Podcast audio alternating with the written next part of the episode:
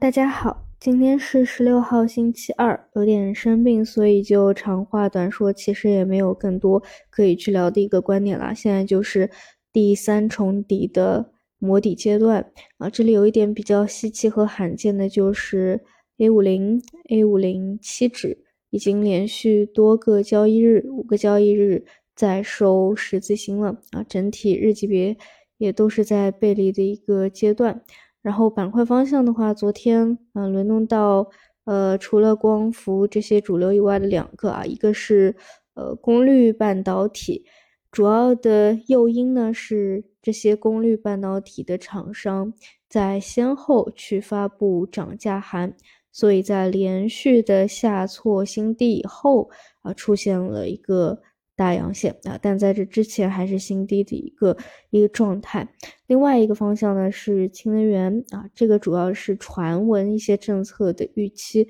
所以像一些细分分支啊、电解槽啊等等也会有轮动到啊。这些呢相对是比较小的细分方向了啊。大类板块的话，还是昨天梳理的之前那一波上涨回调再拉涨底部起来最强的啊，光伏储能。其次，再慢慢转的是消费。那么后面，